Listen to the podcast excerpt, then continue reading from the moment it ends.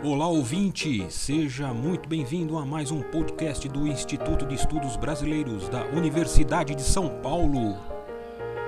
Instituto especializado e sede de acervos importantes de muitos artistas e intelectuais.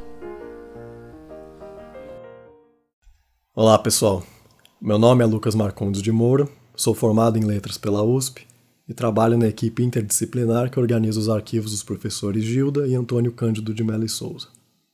No episódio de hoje do podcast do Arquivo IEB, reflito sobre a atuação de Antônio Cândido como professor, sua metodologia de trabalho e o impacto de suas aulas no meio literário. Para isso, apresento brevemente a trajetória de sua carreira, alguns depoimentos de seus ex-alunos e as anotações de planejamento de um dos seus cursos realidade e irrealidade na ficção. Essas anotações estão preservadas no arquivo IEB e convidamos os ouvintes a consultarem esses documentos quando possível. Antônio Cândido iniciou sua carreira como professor em 1942, como assistente de ensino do professor Fernando de Azevedo, na USP. Em 1945, obteve sua livre docência e, em 1958, passou a dar aulas de literatura brasileira, da Faculdade de Filosofia, Ciências e Letras de Assis, hoje parte da Unesp. Em 61, voltou à USP, onde inaugurou a disciplina de Teoria Literária e Literatura Comparada, inicialmente uma disciplina optativa e que viria, no entanto, a se tornar o Departamento de Teoria Literária e Literatura Comparada, um dos alicerces do atual curso de Letras. Entre 1966 e 1967, o tema do curso inaugurado por Antônio Cândido foi Realidade e Irrealidade na Ficção. Antônio Cândido abordou dois momentos literários bem distintos.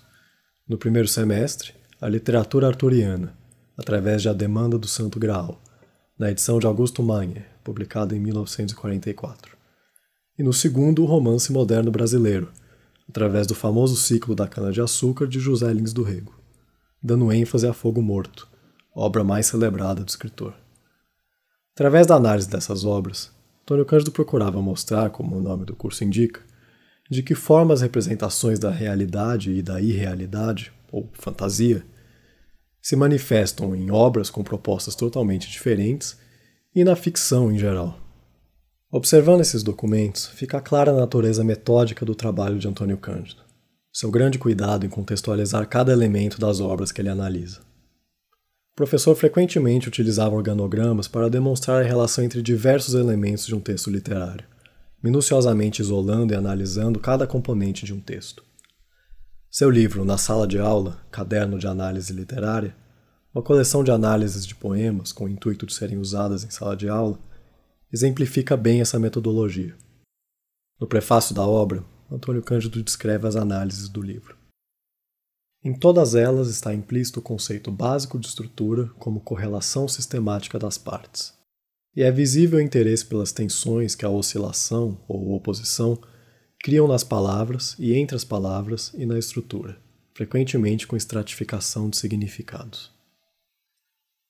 Para a preparação do primeiro semestre do curso, Antônio Cândido cuidadosamente identificou e enumerou os elementos mais importantes da literatura arturiana fundamentos da nobreza e da cavalaria que informaram a concepção moral da obra, as normas impostas pela sociedade medieval, os temas recorrentes na fantasia e em histórias de cavalaria, os possíveis fundamentos históricos da lenda de Rei Arthur e outros aspectos da obra que o ajudariam a compreendê-la.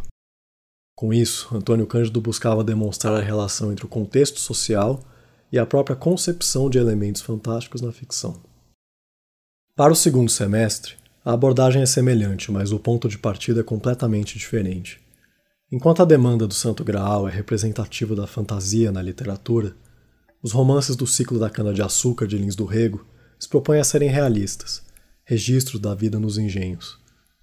Como Alfredo Bose coloca na história concisa da literatura brasileira, Fogo Morto é um romance que aprofunda a tensão eu-realidade e que apresenta uma riqueza no plano de relacionamento com o real Agora, os elementos que Antônio Cândido busca compreender são a verossimilhança do enredo, o caráter regionalista do texto, a motivação psicológica das personagens e a relação entre o espaço e tempo e a estrutura da obra, os aspectos do romance que o caracterizam como realista. Mas assim como os elementos fantásticos do ciclo arturiano têm como base as normas e valores da sociedade medieval e, portanto, questões da realidade, o ciclo da cana-de-açúcar, apesar de sua proposta realista, é também uma ficção. Assim, através de seu curso, Antônio Cândido, além de se aprofundar nas nuances dessas duas obras literárias, também revela uma característica essencial do romance, uma que ele trabalha em seu livro A Formação da Literatura Brasileira ao discutir o romantismo que a ficção é um instrumento de descoberta e interpretação da realidade. Realidade e Irrealidade foi apenas um dos vários cursos ministrados por Antônio Cândido, que se aposentou como professor em 1978, mas continuou dando aulas na pós-graduação até 92. Seu impacto na academia e em toda a crítica literária é imenso. Em 26 de maio de 2017, o evento Homenagem a Antônio Cândido, o professor em sala de aula, realizado na FEFELESH, reuniu figuras importantes da crítica literária brasileira, ex-alunos de Antônio Cândido, que deram relatos sobre suas experiências com o professor. Roberto Schwartz, crítico e professor de teoria literária que foi tanto aluno quanto assistente de Antônio Cândido, contou em seu depoimento que este sempre valorizou uma perspectiva aberta e internacional na análise literária. Nas palavras dele, Antônio Cândido explicava a Valnice Nogueira Galvão e a mim que éramos seus assistentes, seus planos para o departamento de teoria literária que estava começando. Nosso departamento estaria a par dos desenvolvimentos da crítica em quatro países capitais, ou, em outras palavras, ficaria atualizado com o estado da arte no mundo. Esse valor que Antônio Cândido incorporava, sua vontade de expandir os horizontes da Faculdade de Letras e da crítica literária brasileira em geral, é constante em sua análise literária. Ele se manifesta não só no curso Realidade e Irrealidade, sua análise comparativa de momentos literários tão distintos, mas também ensaios como De Curtiço a Curtiço, em que ele compara o Curtiço de Aloysio Azevedo com La Sommoir de Émile Zola. Outros ex-alunos contaram como viam as aulas de Antônio Cândido, mostrando que as ideias que o crítico defende em seu ensaio O Direito à Literatura eram intrínsecas à sua maneira de lecionar. Berta Waldman, professora de literatura hebraica que também foi orientanda de Cândido, disse em seu relato: Apesar de extremamente erudito, sua fala requintada, porém simples e direta, correspondia ao desejo de ser entendido. As aulas, sempre claras, eram uma forma de respeito ao aluno, pois o que dizia não era para ser um privilégio, mas um bem comum. Maria Augusta Fonseca, professora do Departamento de Teoria Literária, deu um depoimento semelhante. Sua clareza expositiva transformava o que era complicado em compreensão factível. Um dever, uma exigência, como se procurasse um modo de socializar o seu saber. O vocabulário versátil, talhado pela palavra justa, era miudado quando percebia não ser acessível. Tudo que obscurecia a compreensão era aclarado, enriquecendo o repertório do ouvinte. Em 2008, a Companhia das Letras publicou uma nova edição da Demanda do Santo Graal. Heitor Megali, professor de Filologia e Língua Portuguesa da USP e responsável pela organização e modernização da edição, dedicou o livro ao professor que inspirou o trabalho.